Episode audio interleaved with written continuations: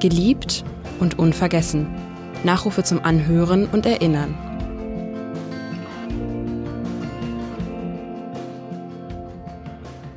Siegfried Lenz, einer der wichtigsten Autoren der Nachkriegsliteratur, geliebter Volksschriftsteller, Hamburger Ehrenbürger, geboren am 17. März 1926 in Lück, Ostpreußen, gestorben am 7. Oktober 2014 in Hamburg.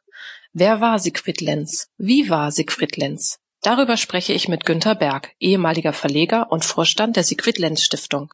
Mein Name ist Jule Bleier. Lieber Herr Berg, Siegfried Lenz hat uns ja ein riesiges Werk hinterlassen. Das sind knapp 180 Erzählungen, 15 Romane, die er geschrieben hat, dazu noch mehrere Theaterstücke. Aber das ist natürlich nicht der Grund, warum er als Schriftsteller so erfolgreich war. Warum haben die Menschen ihn so gerne gelesen und tun es auch heute noch? Siegfried Lenz selbst hat einmal gesagt, dass er einen Pakt mit seinen Lesern, mit seinen Leserinnen und Lesern ähm, geschlossen hätte. Das war auch die Reaktion auf die Literaturkritik, die manchmal seinen großen Erfolg gegen ihn gewendet hat, weil jemand, der so erfolgreich schreibt, müsse ja möglicherweise literarisch Zugeständnisse machen. Ähm, das ist natürlich Blödsinn, sondern das, was Siegfried Lenz erreicht hat, ist mit seinen Texten wirklich ins Herz seiner Leserinnen und Leser zu zielen. Und ähm, das schafft kaum ein Autor. Lenz war niemand, der viel erklärt hat, sondern er hat sich der ja, Befindlichkeiten der Menschen angenommen. Seine Geschichten haben immer menschliche Konflikte, haben immer im Zentrum das, was die Leser umtreibt. Und das hat ihn erfolgreich gemacht und erstaunlicherweise macht ihn auch heute noch sehr erfolgreich. Genau, er hat ja seine Helden, das waren ja oft ganz normale Leute, man könnte auch sagen norddeutsche Kleinbürger, ähm, zurückhaltend, bodenständig, auch gerne mal wortkarg, auch mal ein Außenseiter, die hatten irgendwie immer Konflikte auszufechten, so wie sie vielleicht jeder irgendwie äh, auszustehen hat. Und ähm, es waren ja auch eigentlich fast immer Männer. Waren es jetzt Männer wie er, also Figuren, ähm, die auch seinen Charakter widerspiegeln? In der Tat, es gibt sehr viele Männer, es gibt aber auch ähm, sehr, sehr starke Frauenfiguren und nicht erst am Ende, als er mit der Schweigeminute ja nochmal mit über 80 einen, einen riesigen Erfolg hatte. Ja, es sind die Männer wortkarg, es sind die Menschen eher in Gegenden, die nicht so dicht besiedelt sind. Ähm, viele seiner Geschichten spielen in Hamburg, aber eben auch in Schleswig-Holstein an der Küste, Möwen, mehr, all das sind ja so die Utensilien und Requisiten seiner, seiner Geschichten. Und es geht eben nicht immer in erster Linie um große Konversation. Es geht häufig um das Zeigen von Gefühlen oder um die Unmöglichkeit, Gefühle zu zeigen. Es geht um, wenn Sie an die Deutschstunde ja eines seiner Hauptwerke denken, es geht darum, auszuhalten, wie Verhältnisse Menschen prägen. Und ich glaube, da finden sich ganz viele Leute wieder. Da finden sich Leser wieder, die denken, Mensch, der schreibt eigentlich von uns, von unseren Zwängen und unseren Nöten. Und wie war Siegfried Lenz selber? War er auch so ähnlich? Also gibt es auch eine Figur, die an ihn erinnert oder ähm, ist er ganz anders gewesen? Also er war ja einer der größten Menschenfreunde, die man sich vorstellen kann. Er hatte äh, großes Vertrauen äh, in alle. Er war überhaupt nicht skeptisch. Er war auch nicht wortkarg und er war auch nicht verlegen um die Erklärung der Verhältnisse um ihn herum. Er hat sich ja auch ähm, als jüngerer Mensch eingemischt in politische Diskussionen, vor allem als es darum ging, seine Freunde erst Willy Brandt, dann ähm, Helmut Schmidt zu begleiten auf ihrem Weg zu einer vernünftigen Ostpolitik. Danach war das für ihn erledigt. Das heißt, die die, die politischen ähm, Tages, Kämpfe, in die hat er sich nicht eingemischt, aber er als Ostpreußer, also als jemand, der ja seine Heimat verloren hat, der als junger Mensch aus, aus Lück in Ostpreußen, Sie haben es ja gesagt, dann um, als Soldat über Dänemark nach Deutschland kam, dem war daran gelegen, dass es diese Aussöhnung mit, mit dem Osten, mit Polen dann gegeben hat.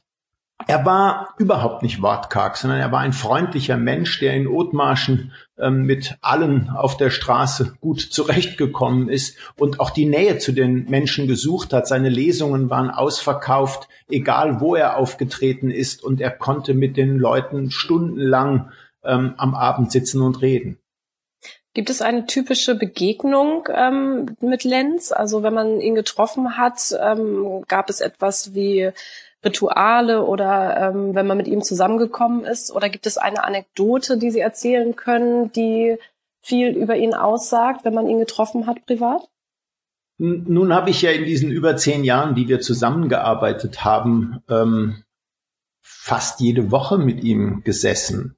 Und ähm, das Haupt, der Hauptgegenstand unserer Treffen waren seine Texte. Er war ein sehr fleißiger Arbeiter, so dass wir immer über seine neuen Arbeiten geredet haben ähm, vielleicht das Wichtigste war es, äh, die Pfeife durfte nicht ausgehen. Ähm, essen, ja, man konnte was essen. Das gehörte irgendwie offenbar zum Leben. Ähm, das, davon hatte er gehört und er aß auch ganz gerne. Aber wenn es äh, nichts gegeben hätte, äh, außer der Pfeife und dem Tabak, ich glaube, damit wäre er eine ganze Weile ausgekommen. Das heißt also, er war ein, ein, ein wirklich leidenschaftlicher Pfeifen Raucher, ein mäßiger Trinker und äh, ansonsten war das Reden, das Sprechen über die Bücher, das Sprechen über die Literaturbranche, natürlich auch über die Kollegen. Das war ihm wichtig, ähm, unsere gemeinsamen Reisen nach äh, Behlendorf zu Günter Grass gehörten dazu, genauso wie Besuche ähm, von Übersetzern, die aus der ganzen Welt gelegentlich nach Hamburg kamen, von Theaterleuten, die seine Sachen auf die Bühne gebracht haben, von Filmmenschen, die die, die, die Texte umgesetzt haben in, in neue Verfilmungen. Diese Treffen haben ihm ungemein gefallen, weil die brachten Welt in, in seine Schreibstube und immer wieder neue Ideen darüber, ähm, was seine Texte in den Menschen auslösen. Wie muss man sich das denn dann vorstellen? Er war ja, wenn er so viel geschrieben hat und ihm das auch äh, genügt hat und er ja auch so viel Output hatte, wie hat er gearbeitet? Saß er den ganzen Tag quasi am Schreibtisch oder wie, wie war so ein Arbeitstag von Siegfried Lenz? Nun ist Siegfried Lenz mit Sicherheit einer der letzten, die jedes seiner Bücher mit der Hand geschrieben haben. Ähm, einen Computer hat er genauso wenig bedient wie eine Schreibmaschine, sondern er brauchte einen Kugelschreiber und als Kriegskind ähm, sagen wir mal, sehr ökonomisch arbeitend, hat er ein Blatt Papier von oben links bis unten rechts vollgeschrieben. Ähm, schon das Lochen eines solchen Blatts hätte zu Textverlust geführt, weil es gab keinen Rand, nicht oben, unten, nicht rechts und nicht links. Diese Blätter wurden vollgeschrieben und als sie dann vollgeschrieben waren, wurden sie fein säuberlich abgelegt und es gab ein neues leeres Blatt. Dabei war er nun wirklich nicht wählerisch. Der Kugelschreiber konnte von der Volks- und Raiffeisenbank sein. Das war nicht, äh, da war er überhaupt nicht anspruchsvoll. Ein Kugelschreiber am liebsten und ein leeres Blatt Papier. Daraus besteht das Werk von Siegfried Lenz und das ist schon erstaunlich. Das ist wirklich erstaunlich, äh, muss ja sagen, als jemand, der auch Texte schreibt, ähm, wirklich etwas nicht löschen zu können und einfach es so runterzuschreiben, das ist wirklich wahnsinnig beachtlich. Nee, das setzt, das setzt etwas voraus, nämlich, äh, und das ist mir beim, ich bin ja auch einer der Herausgeber der, der Werkausgabe, das, das fällt mir beim, beim Anschauen dieser Materialien, so könnte man das ja neutral nennen, immer wieder auf. Wenn Sie einen Roman von 600 Seiten schreiben und Sie können Sie können natürlich korrigieren, aber eben nicht in der Art, wie Sie es jetzt vielleicht heute oder wie wir alle das heute am Computer gewöhnt sind. Ähm, wenn Siegfried Lenz das erste Kapitel der Deutschstunde, sagen wir mal im April, Mai 1964 notiert und dieses Kapitel tendenziell ohne größere Korrekturen im September 1968 als Buch erscheint, dann kann man daraus ja nur einen Schluss ziehen, dass dieser Mann über vier Jahre ziemlich genau wusste, was er tat und was er tun wollte. Das heißt, der hatte seine großen Romane und die Deutschstunde ist umfangreich, Heimatmuseum ist umfangreich, wirklich im Kopf. Das heißt, der, der, der kreative Akt war eben keiner des permanenten Korrigierens und Neukonzipierens, sondern der kreative Akt war das Verschriftlichen dessen, was er vorher als Geschichte sich ausgedacht hatte, so könnte man sagen. Also dahinter steckte, hinter all seinen Büchern steckt wirklich sehr viel kreatives Potenzial und eine sehr große Überzeugung davon, ähm, dass er den Weg, den er da gehen wollte, jedes Mal neu mit seinen vielen Romanen, dass er diesen Weg wirklich schon im Kopf hatte. Das ist äh, sehr beeindruckend. Wie hat er seine Ideen für die Romane und äh, alle seine Werke bekommen? Es ist schwer zu sagen, weil wenn Sie die vielen Erzählungen nehmen, die ja je für sich eine ganz eigene Welt ähm, bedeuten. Es gibt wunderschöne, klitzekleine Erzählungen wie der, wie der sechste Geburtstag über eine alkoholkranke Frau und ihr todkrankes Kind. Es gibt ähm, Die Flut ist pünktlich zweimal verfilmt, ein, ein, eine ganz tolle Geschichte über eine Frau, es sind nicht immer nur Männer, über eine Frau, die, die ihrem Mann, der ins Watt geht, die Uhr verstellt, ähm, aus Gründen, die diese Geschichte fast offen lässt. Also wenn man sich fragt, woher er diese Ideen hatte, ich kann es Ihnen nicht sagen. Es ist die Beobachtung von Menschen gewesen. Bei der Deutschstunde war es gewiss, dass sich erinnern an diese letzten Monate des Kriegs und die Konflikte, die die Menschen danach auszuhalten hatten. Bei Heimatmuseum mit Sicherheit auch das Abschließen mit, ähm, sagen wir mal, allen Überlegungen, die es gegeben hat in Deutschland mit dem Umgang ähm, der, der ehemaligen deutschen Gebiete im, im Osten. Aber das sind äußerliche äh, Gründe. Ähm, Siegfried Lenz Texte sind ja keine Volkshochschule. Er erklärt uns ja nicht politische Verhältnisse oder die Welt. Ähm, es wird ihm ja manchmal sogar vorgeworfen, beispielsweise in der Deutschstunde, dass er uns zu wenig erklärt hat, wie Emil Nolde funktioniert hat, dass er uns zu wenig erklärt hat in einem Roman, der am Ende des Zweiten Weltkriegs äh, spielt, dass es auch äh, große äh, Verbrechen der Wehrmacht gegeben hat. Das alles war Siegfried Lenz vollkommen klar klar, aber er hat seine Romane nie ähm, dafür eingesetzt, jetzt Volksbildung zu, zu betreiben, sondern er hat versucht, die Konflikte zwischen den Menschen zu, zu zeichnen. Und das haben die, zumindest die Leserinnen und Leser bis heute sehr, sehr gut verstanden. Und deswegen nehmen sie seine Bücher her und lesen. Was ist denn Ihr äh, liebster Roman oder Ihre liebste Erzählung von ihm und warum? Das ist wirklich schwer zu, zu sagen, weil ich immer wieder verblüfft bin, wenn ich eine seiner Geschichten lese, entweder um sie für diese Werkausgabe nochmal anzuschauen, zu kommentieren oder Gründe zu finden, warum manches wie geschrieben ist. Ähm, diese kleine Geschichte, der sechste Geburtstag, beeindruckt mich sehr, weil, ähm, weil nach der Lektüre ist im Grunde alles vollkommen klar was in dieser Familie Dramatisches geschieht, ohne dass das in diesem Text steht. Bei Die Flut ist pünktlich ist im Grunde alles klar, ohne dass der Text es ausspricht. Das heißt, was Lenz immer wieder gelingt, ist in großem Vertrauen auf die, auf die, sagen wir mal, Kreativität der Leserin oder des Lesers so zu schreiben, dass die, dass das Gefühl zu dieser Geschichte sich im Grunde im Kopf ähm, der Leser einstellt und eben nicht auf dem Papier. Und ich finde, das, ähm, das beeindruckt mich bei nahezu jeder Geschichte, ähm, die ich von ihm lese und auch bei den, bei den Romanen. Also seine, seine, ähm, ja, wie soll ich sagen, sein großes Vertrauen in die Kraft der Leser.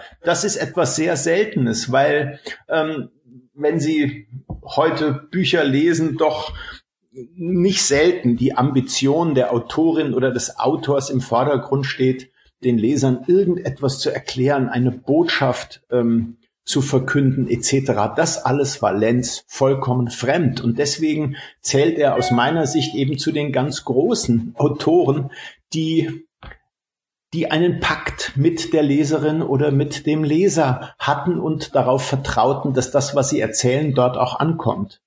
Sie haben es ja schon angesprochen, er hatte ähm, natürlich auch Kontakt zu äh, schreibenden Kollegen, die ähm, ihn sehr geschätzt haben oder wie ist er ähm, bei anderen bei anderen Schriftstellern angekommen? Wie äh, sprechen Sie über ihn? Wie haben Sie über ihn gesprochen? Viele kennen ja zumindest noch das Wort Gruppe 47. Nach dem Krieg haben sich ähm, eine ganze ähm, Reihe von damals jüngeren Autoren zusammengeschlossen, um ihrer Arbeit, um der Literatur eine gewisse innere Bühne zu, zu geben. Sie trafen sich sehr, sehr häufig. Ich meine, das war nicht nur, das war eben nicht nur Siegfried Lenz, das war Günter Grass, das war Hans Magnus Enzensberger, Martin Walser, Celan, all solche Leute trafen sich zwei, dreimal im Jahr, um über ihre Arbeiten zu sprechen, was bei aller Freude an der Organisation solcher Treffen ähm, deutlich wurde, diese Autoren waren schon sehr für sich. Das heißt, man äh, ging auch miteinander nicht besonders freundlich um, ähm, mit einer Ausnahme, und das war Lenz. Lenz hat nie eine Angriffsfläche geboten. Das heißt, er war weder aggressiv noch beseelt von irgendeiner Mission. Er hat bei den, ich würde sagen, ein Dutzend Mal die ähm, an diesen, die er an diesen Treffen teilgenommen hat, ähm, seine Werke vorgestellt. Er hat ähm, meistens doch deutliche ähm, Hochachtung und auch großes Lob für seine Texte bekommen. Wenn er diese Treffen verließ und wenn er dann doch meist im Sommer in Dänemark an seinen, an seinen Sachen gearbeitet hat, waren die Kontakte zu den Kollegen eher sporadisch. Also man hat sich da nicht zusammengefunden und gemeinsam Marketingstrategien oder ähnliches entwickelt, sondern die Autoren haben ihre Sachen gemacht und seine, seine Sache war das Schreiben. Deswegen, ja, er war mit vielen seiner, seiner Kollegen, vor allem mit Günter Grass, bis ganz zum Schluss eng, aber eben nicht in einer, in einer, wie soll ich sagen, ähm, über das Kollegiale hinausgehenden Art. Wie sehr fehlt einer wie Siegfried Lenz im Literaturbetrieb der Gegenwart? Na, Lenz fehlt vielen. Das äh, merke ich ja, äh, wenn wir, wenn ich Zuschriften bekomme, wenn, wenn ein, ein alter Lehrer etwas wissen möchte, wenn eine jüngere Leserin beispielsweise ähm, sich wundert, warum eine bestimmte Wendung in einer Erzählung äh, auftaucht und sich an die Siegfried Lenz Stiftung oder an den Hoffmann und Kampe Verlag wendet. Die melden um, sich, die melden sich dann bei Ihnen und wollen ja. quasi eine Erklärung haben. Ja. Ähm, ich meine, vielleicht eine kleine Anekdote. Als Siegfried Lenz starb, hat der Bayerische Rundfunk Interessant, dachte ich, hat der Bayerische Rundfunk eine anderthalb Stunden Sendung live gemacht und hat aufgerufen, dass Leute anrufen sollen ähm, und ihre und ihre Erfahrungen, gegebenenfalls sogar Begegnungen mit Siegfried Lenz zu schildern. Das war höchst erstaunlich. Da rief eine eine junge Frau an, die sagte, ähm, also damals junge Frau, als sie Folgendes tat, nämlich sie las auch eine Erzählung von Lenz und dachte, Mensch, ich verstehe das alles nicht. Jetzt rufe ich den Mann einfach an. Und da Lenz immer im Telefonbuch stand, äh, berichtete sie dann von einem Halbstundengespräch mit ihm. Oder es war ein Taxifahrer, der sagte, er hätte also Lenz ähm, mal äh, chauffiert. Ähm, und jetzt hätte er blöderweise nur ein Buch von Max Frisch dabei gehabt. Aber das sei für Lenz jetzt kein Problem gewesen, ihm das zu signieren damit er etwas mit nach Hause nehmen konnte. Also diese große Menschenfreude, ich glaube, die ähm, hat sich übertragen auf viele Leserinnen und Leser und die fehlt. Dass also Autoren nicht als naja, mediale Superstars, sondern als unglaublich freundliche und zugewandte Menschen unterwegs sind, das, glaube ich, fehlt am meisten. Lenz fehlt ja auch in Hamburg. Er war Wahlhamburger. Sie haben es schon gesagt. Er hat in Othmarschen ähm, gelebt in einem Haus. Ähm, er kam ja aus Ostpreußen, er hat dort das Notabitur gemacht, er wurde zur Kriegsmarine eingezogen, er desertierte kurz vor Kriegsende, geriet in englische Kriegsgefangenschaft und danach kam er eben, als er entlassen wurde, kam er nach Hamburg und hat hier studiert, hat hier auch ein Volontariat gemacht, als Redakteur gearbeitet und eben angefangen zu schreiben und wurde hier sesshaft. Warum Hamburg und was hat Hamburg ihm bedeutet? Also ich denke, dass, dass er, der ja immer einen Landsitz sozusagen irgendwo eine Karte auf dem Land hatte, wo er gearbeitet hat, dass er die Stadt ähm, mochte, dass er die Stadt brauchte. Ähm, Sie haben es ja gesagt, er kam nach, nach Hamburg, er zog mit Lilo, die er bei der Welt, also während seines Volontariats und seiner späteren Anstellung dort kennengelernt hat. Sie zogen in die Isestraße, aus der Isestraße in die Oberstraße und dann, als seine ersten Bücher wirklich ziemlich gut liefen, ähm, kauften sie sich in den 60er Jahren dieses Häuschen in Othmarschen. Ähm, die Stadt gefiel ihm. Wenn Sie einen Text wie die Leute von Hamburg nehmen, dann ist dort alle Welterklärung, was Hamburg angeht, enthalten. Er beschreibt die Hamburger. Ähm, sein Freund Helmut Schmidt fand das zum Teil etwas ungerecht. Er beschreibt die Hamburger schon, sagen wir mal, kritisch kann man nicht sagen, aber es ist irgendwie lustig zu sehen, wie er doch so manche Eigenheiten der, der Hamburger ähm, beschreibt. Und das so mit dem Blick des, ähm, des Ostpreußen, der eben in Hamburg sesshaft geworden ist, aber so richtig ein Hamburger nicht hat sein wollen, vielleicht auch nicht sein können. Aber diese Stadt war ihm wichtig. Ich glaube nicht, dass er woanders hätte leben wollen, aber er brauchte das dass er im Sommer, spätestens im Mai, entweder nach Dänemark oder später nach Schleswig-Holstein fuhr, um dort den ganzen Sommer über zu arbeiten, zu fischen, schwimmen zu gehen. Das Wasser, wissen wir, spielt in seinen Büchern, aber auch in seinem Leben eine ganz zentrale Rolle. Ja, das stimmt. Sie haben äh, angesprochen ganz am Anfang einmal, da muss ich noch einmal darauf zurückkommen, die Schweigeminute. Ähm, das ist ja eigentlich seine erste Liebesgeschichte, die er geschrieben hat. Da war er schon 82 Jahre alt. Können Sie erklären, wie das zustande gekommen ist? Ähm, also es gibt schon noch ein paar andere äh, schöne Liebesgeschichten in den Erzählungen und es gibt auch immer in seinen Romanen enge Beziehungen, die er schildert. Nun ist die Schweigeminute ähm, so eine richtige Verliebtheitsgeschichte, sagen wir so. Es ist ja keine Ehe, sondern es ist die es ist ähm, die Liebe eines eines Schülers zu seiner zu seiner Lehrerin. Ähm, ja, ich bin sicher, dass ähm, die, die Wurzeln dieser Geschichte sehr, sehr lange zurückliegen und dass erst nachdem Lilo Lenz starb, ähm, Siegfried Lenz war knapp 80 Jahre alt, sein Geburtstag stand quasi bevor, als Lieselotte gestorben ist. Und ein Jahr später nahm er sich diese Arbeit wieder vor. Ähm, zwischenzeitlich war er gar nicht in der Lage, ähm, zu schreiben, sondern musste sich sozusagen sortieren, ganz neu nach, nach Jahrzehnten ähm, der, des, des gemeinsamen Seins ist dieses Alleinsein, glaube ich, für ihn erstmal eine sehr, sehr äh, schwierige Sache gewesen, sowohl im praktischen als auch im emotionalen Sinn. Aber dann ähm, hatte er Glück und eine alte Freundin der Familie Ulla ja, tauchte auf, könnte man sagen, und, und wurde, und wurde tatsächlich äh, für ihn lebensrettend. Ähm, sie hat ihn sozusagen äh, wieder betreut. Sie hat ihn, sie hat ihm diese emotionale Nähe äh, versucht zu geben, die er ähm, über Jahrzehnte spüren konnte. Und sie hat ihn auch, was die Schweigeminute anging, ähm, immer wieder motiviert, diese Arbeit nicht liegen zu lassen, sondern wieder aufzunehmen. Und es hat anderthalb Jahre, also zwei Sommer und ähm, und viele Monate dazwischen gebraucht, bis er diese 200 Seiten fertig hatte und ähm, dieser unglaubliche Erfolg, den dieses Spätwerk, könnte man sagen, ähm, hatte.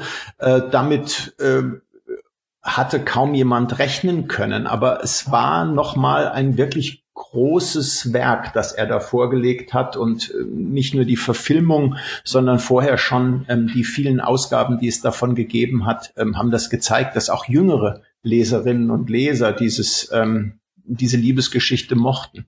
Herr Berg, gibt es etwas, was Sie Siegfried Lenz gerne noch gesagt hätten?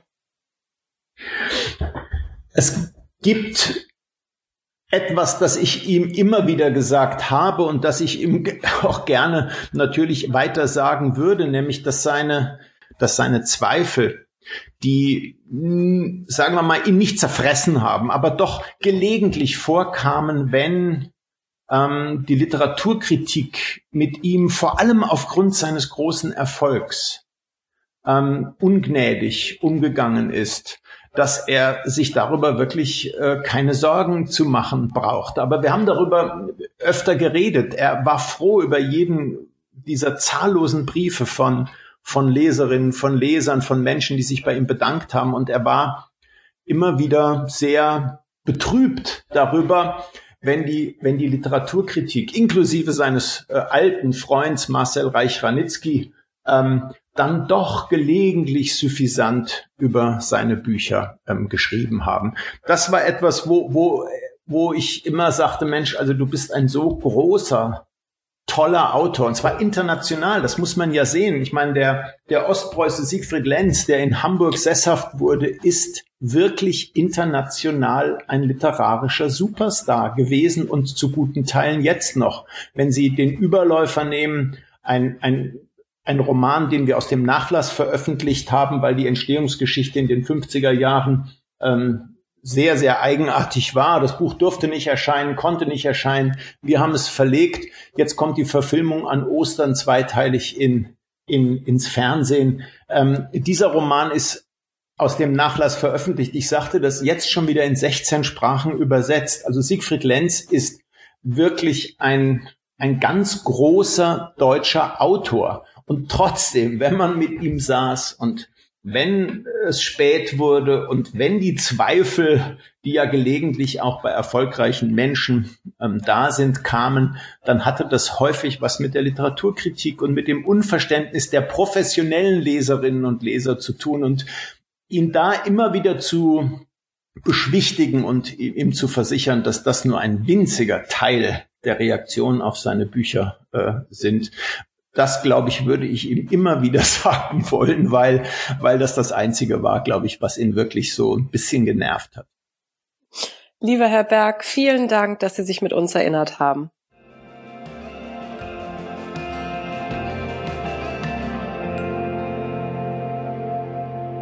Weitere Podcasts des Hamburger Abendblatts finden Sie auf abendblatt.de slash podcast.